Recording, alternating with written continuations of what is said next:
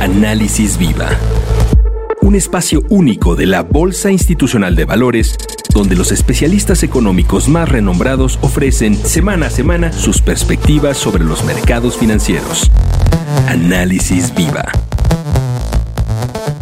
¿Qué tal? Bienvenidas, bienvenidos. Mi nombre es Salvador Lear, director de comunicación de la Bolsa Institucional de Valores y les doy la bienvenida al podcast semanal Análisis Viva. Recuerden que queremos conocer sus opiniones, preguntas o sugerencias, así que no olviden escribirnos a análisis.viva.mx. El día de hoy le damos la bienvenida a nuestro invitado, él es Víctor Gómez, director de inteligencia de datos de la Fundación Rafael Donde.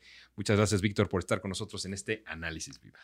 Muchas gracias, Salvador. Gracias a ti por la invitación. Un placer estar contigo esta mañana. Platiquemos un poquito acerca de crecimiento, ¿no? Datos de crecimiento para nuestro país, cómo vamos, eh, qué es lo que pinta. Pues mira, la verdad es que las perspectivas de crecimiento de manera reciente eh, pues tienen esta preocupación generalizada que yo creo que es un fenómeno global, ¿no? Eh, la semana pasada el Fondo Monetario actualizó sus perspectivas de crecimiento para casi todos los países del mundo, incluido el total, y vemos una fuerte desaceleración, hay una preocupación importante en economías avanzadas, creo que pese a que no se materializa todavía en un pronóstico puntual negativo, eh, los riesgos de recesión para la Unión Europea eh, y para Estados Unidos están muy latentes, son altamente probables, ¿no? Y los riesgos pueden recrudecer con la llegada del invierno y las posibilidades de tener crecimientos adicionales en precios en los energéticos. Ahí creo que mm, eh, el Fondo Monetario ya reconoce un clima de recesión en Alemania, que es el principal país dentro de la Unión Europea, y que eso, en la medida en que esta relación tan complicada que vemos entre Putin y los países europeos en las negociaciones de las sanciones por la invasión a Ucrania, los nuevos bombardeos, ¿no? Es, es una relación que tiene mucho por delante y puede eh, eso impactar a, otras, a otros países, ¿no? Y sin duda esto por los canales de comercio repercute en México. Hay que recordar que México es de las economías más abiertas en el mundo, ¿no? El volumen de su comercio como porcentaje del total de la economía es, elevado, ¿no? Es cercano al 80%. Eh, y eso quiere decir que, pues, si hay un problema de desaceleración global, relacionado con cadenas productivas, eh, el impacto sobre México no sería menor, ¿no? Eh, sobre todo si afecta de manera directa a Estados Unidos. Hay que recordar también que como bloque comercial, la Unión Europea en su conjunto es el principal socio de Estados Unidos. a nivel países es México, pero como bloque es la Unión Europea, ¿no? Entonces, pues sí, si el principal bloque comercial de nuestro vecino del norte entra en un clima de recesión, pues eso sin duda le va a afectar a la economía de Estados Unidos que ha sido el motor de recuperación para la economía mexicana. Hay que recordar que tanto el consumo privado como las exportaciones son los canales que activan, ¿no? Y vamos a tener una buena señal, creo, el próximo, la próxima semana, el próximo viernes.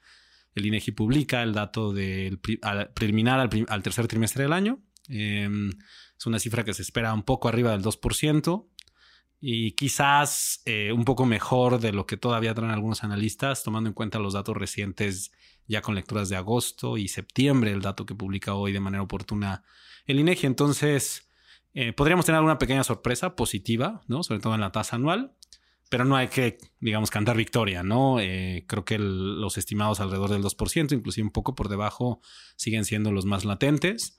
Y eso para el próximo año, pues implica una fuerte desaceleración, eh, diferentes encuestas conocidas, ¿no? De analistas eh, muestran un intervalo que quizás va desde el 1 1.1% hasta el 1.4, 1.5, ¿no? Entonces sí es, un, es una desaceleración de al menos medio punto con respecto a lo que vemos hoy eh, para 2022 y, y, habrá que ver qué tanto más impacta, ¿no? Creo que por el lado de crecimiento la preocupación no es para este año, es qué tanto se nos puede desacelerar esto en 2023.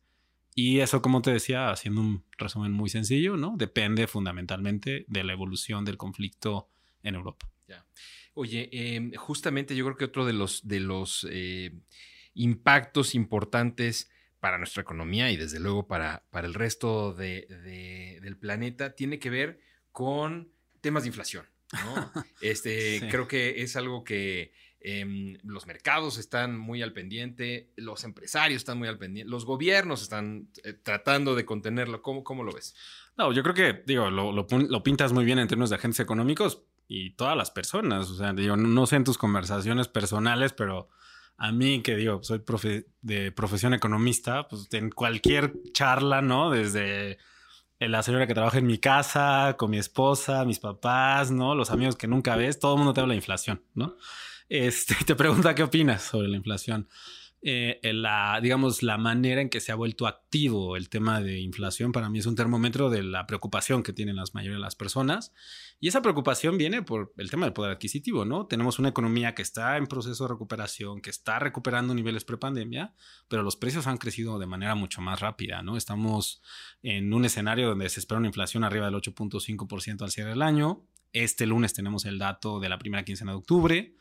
Ya hay quien alza campanas al vuelo de que ya estamos en, ya tocamos el pico, ¿no? Yo creo que coincido con algunos analistas que es una discusión eh, un poco eh, superficial hablar del pico, ¿no? Yo creo que lo importante es entender qué tan comprometido está el Banco de México y que lo está, ¿no? Al menos creo que lo está en que la inflación converja a su, a su meta de 3%, ¿no?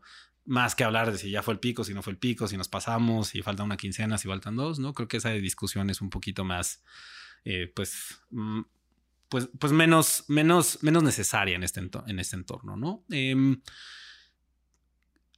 creo que ahí también hay algo de optimismo, ¿no? Em, para 2023 se espera que esto baje casi a la mitad, ¿no? Este es el, consenso en general espera una caída del 8.5 a los 4.5, ¿no? Eh, y, y, la caída fuerte viene en la parte subyacente, ¿no? Es decir, en el core de la, de la inflación, donde, pues si lo descomponemos un poco, vemos una trayectoria muy persistente al alza, tanto en mercancías, digo, el tema de los alimentos, todo el mundo lo ha visto, ¿no? Cuando vas y pagas la cuenta, lo ves en cualquier restaurante, eh, en el súper, ¿no? Que es algo de lo que todo el mundo se queja porque todo el mundo lo tiene que pagar, ¿no?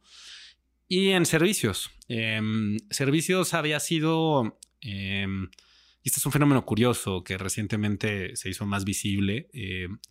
Tanto en Estados Unidos como en México, el canal de inflación vía servicios había estado muy apagado. Eh, fueron los sectores que más sufrieron durante la pandemia, durante el encierro de mediados de 2020, y los precios bajaron mucho, ¿no? Mm, de manera anecdótica, todo el mundo se acuerda de cómo cayeron los precios de los aviones, ¿no? Y que te puedas comprar unos paquetes de vacaciones de ensueño a unos precios irrisorios, ¿no? Eh, bueno, pues todas esas industrias se recuperaron, pero también se recuperaron en un entorno mucho más adverso. Eh, tienes eh, de manera anecdótica muchas fusiones, en general una serie de procesos a nivel industrial, a nivel organización de los mercados que generan concentración y eso implica que pueden optar por el canal de precio para aumentar sus márgenes o tener algo de recuperación en sus márgenes de rentabilidad y por eso vemos la presión en inflación. Ahora los servicios en México representan casi dos terceras partes de, la economía, ¿no? Por el lado de la producción. Entonces estás hablando, bueno, los servicios y las ventas, ¿no? Pero el canal terciario es muy, es muy duro, ¿no? Entonces, persistencia en esa inflación implica que el, índice de precios refleje también persistencia en la inflación subyacente. Y ahí es donde eh, creo que puede estar un poco optimista la, estimación con respecto a la bajada tan agresiva de cuatro puntos porcentuales en la inflación para el próximo año. Creo que el canal fundamental, aunque todo el mundo tiene la visión en las mercancías alimenticias, está en la parte de servicios por el peso específico que tiene, ¿no? Eh, me parece a mí el canal a seguir y curiosamente el que está más integrado en dinámica con el propio ciclo de precios en Estados Unidos que también está pues enfrentando los riesgos que ya señalamos, ¿no? Sí, que de hecho estamos viendo un fenómeno, eh, por lo menos para nuestra generación, nunca antes visto, que tiene que ver con una inflación en Estados Unidos mayor a la de México, ¿no? sí. Este, donde pues, generalmente nosotros teníamos este, una inflación mucho mayor, ¿no? En, los tiempos este, tranquilos y mucho mayor, ¿no? En, los noventas y en, y en los ochentas, ¿no? Sí. Bueno, estuvo un par de meses que la inflación de México estuvo por arriba. Ahí ayudó mucho el tema de la política del IEPS, ¿no? Que tiene sus pros y sus contras, pero bueno, ayudó desde el punto de vista de contabilidad de la inflación en la parte no subyacente. Y bueno, me parece que fue desde agosto cuando ya otra vez se regresamos a la normalidad y mayor inflación en México.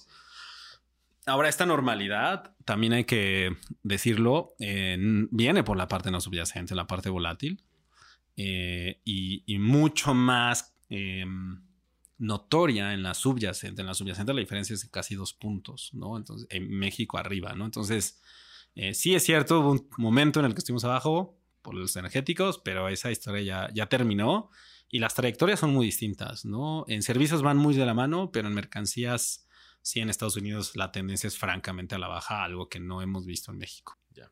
Oye, em, ahorita ya hablabas un poco del IEPS. Platícanos, eh, tenemos resultados trimestrales para finanzas públicas, justamente. ¿Cómo, cómo andamos? Sí, pues la verdad es que desde el punto de vista de indicadores, ¿no? Vamos rezagados un mes. Entonces el trimestre terminó este, hace casi tres semanas, pero los resultados de, de esa evaluación a nivel corporativo, etcétera, vienen a finales de este, de, este mes. La próxima semana tendremos resultados de finanzas públicas, ¿no? Em, pues la verdad es la historia ha sido relativamente favorable, ¿no? México ha mantenido una postura fiscal más o menos sana, lo confirmó el Fondo Monetario Internacional con la publicación del monitor fiscal la semana pasada.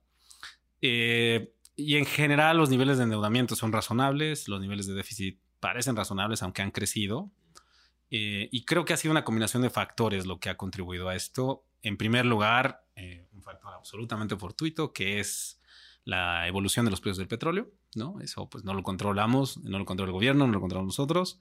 Eh, viene de fuera y es positivo en este momento y aunque una buena parte se utiliza en los estímulos al IEPS, pues ayuda, ¿no? En el total ayuda. Em, a mí me parece relevante poner atención no solo en el total, sino en las partes.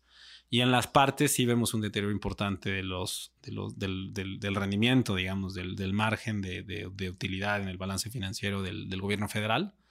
El gobierno federal ha sacrificado mucho para apoyar a las empresas públicas, a CFE, Pemex, que también presentan resultados, ¿no? Eh, y creo que ahí, aunque en el total más o menos se ven bien, eh, pues hay que recordar que el total se ve bien por el tema de los precios, ¿no? Y que eso es lo que ha alimentado la capacidad del gobierno de dar apoyos, transferencias, bajar carga fiscal, aportar a los combustibles de CFE, etcétera, pero que en un entorno un poco menos favorable en temas de precio, que podría cambiar el próximo año una vez que el conflicto de Rusia-Ucrania se desvanezca, eh, pues habrá que ver frente a un entorno diferente cómo se comporta el marco fiscal. Creo que no es un riesgo de este año, probablemente el siguiente tampoco se deteriore demasiado, em, pero si hay una presión detrás eh, que ya empieza a mostrarse de manera importante en el gasto, que viene en los temas de pensiones, ¿no? Tanto todas las pensiones del sistema de seguridad social viejo, como los nuevos programas de transferencias eh, de adultos mayores, ¿no? Creo que ahí la presión que se espera ya es de casi cuatro y medio puntos del PIB para el próximo año, llegando a cinco si consideras los dos. Eh, y bueno, hay que, hay que entender cómo va eh, esto, porque es un factor que no controla el gobierno, ¿no? Cuántas personas adultos mayores se forman y se empadronan y demás, pues depende del interés. Y en un escenario de alta inflación, pues creo que para este grupo de la población es relevante enrolarse, ¿no? Entonces, sí vamos a ver cuentas fiscales en el total ordenadas, pero la composición hay que ponerle atención porque va a determinar muchas de las opciones que tengan para el próximo año. Y con los resultados trimestrales nos damos muy buena idea a nivel de activos, ¿no? Porque vienen las cifras de los activos financieros, los famosos fondos de estabilización, la deuda total, ¿no? Es, un resultado, es, es un reporte un poquito más completo en ese aspecto lo tenemos la próxima semana y, nos va a dar mucho de qué analizar ahí, ¿no? No, qué bueno que lo, que lo menciones justamente, ¿no? Este, rascarle un poco, hacerle zoom, ¿no? Al, a los componentes. Oye, Víctor, te agradecemos mucho que nos hayas acompañado en este episodio. Muchas gracias. No, hombre, gracias a ti, Salvador, un gusto. Él es Víctor Gómez, director de inteligencia de datos de la Fundación Rafael Dondé, y a ustedes muchas gracias también por escucharnos. Si el episodio fue de su agrado, los invitamos a dejar una reseña, un like en cualquiera de las plataformas desde la que nos escuchen o compartirlo a sus contactos y amigos. Si están viendo este podcast a través de YouTube, no olviden suscribirse a nuestro canal para recibir notificaciones de las próximas publicaciones. La producción de este podcast estuvo a cargo de Rogelio Unzueta. Agradecemos a nuestro ingeniero en audio y video Bartolomé Chanona. Los acompañó Salvador Leal. Y esto fue Análisis Viva. Hasta la próxima. Análisis Viva es una producción de la Bolsa Institucional de Valores. Suscríbete a nuestro podcast, síguenos en todas nuestras redes sociales y visita nuestro sitio web viva.mx para que obtengas la información más completa de los mercados en México. Análisis Viva.